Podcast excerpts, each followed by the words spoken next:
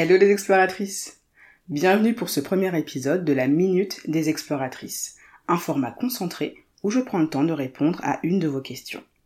La question du jour est Comment peut-on savoir si l'on a un périnée trop contracté ou pas assez?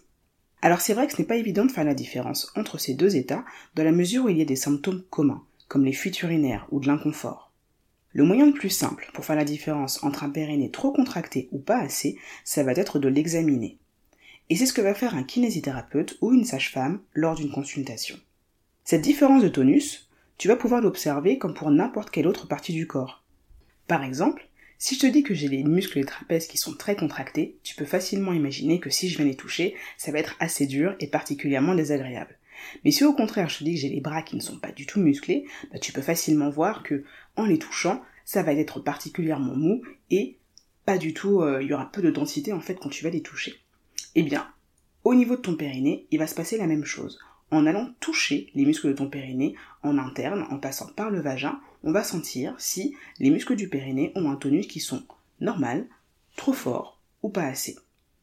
Tu peux aller y jeter un coup d'œil par toi-même, en mode auto-exploration, et en alliant l'utile à l'agréable pendant une séance de plaisir solo, par exemple.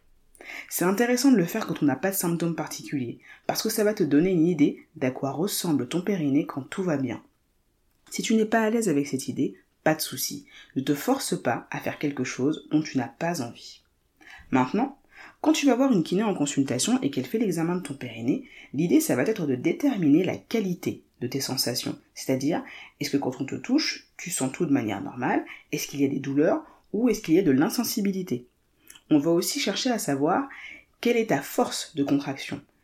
Et aussi, est-ce que tu es capable de te relâcher facilement après une contraction du périnée?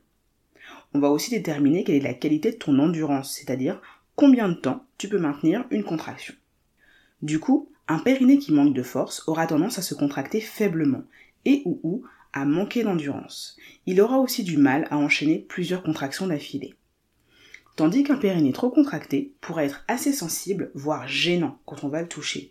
Il aura du mal à se relâcher après une contraction et le muscle ne va pas facilement se laisser étirer à cause de son tonus trop important. Pour rappel, ceci est loin d'être exhaustif. Il y a beaucoup d'autres éléments à prendre en compte pendant un examen du périnée. Donc rappelle-toi qu'en cas de difficulté, rien ne remplace une consultation avec un professionnel de santé. Voilà, J'espère que cette minute des exploratrices t'a plu. Si ce n'est pas déjà fait, abonne-toi et viens me poser tes questions en DM sur le compte Instagram du podcast, exploratrice de l'intime, tout attaché. La réponse sera sûrement utile à d'autres exploratrices. À très bientôt!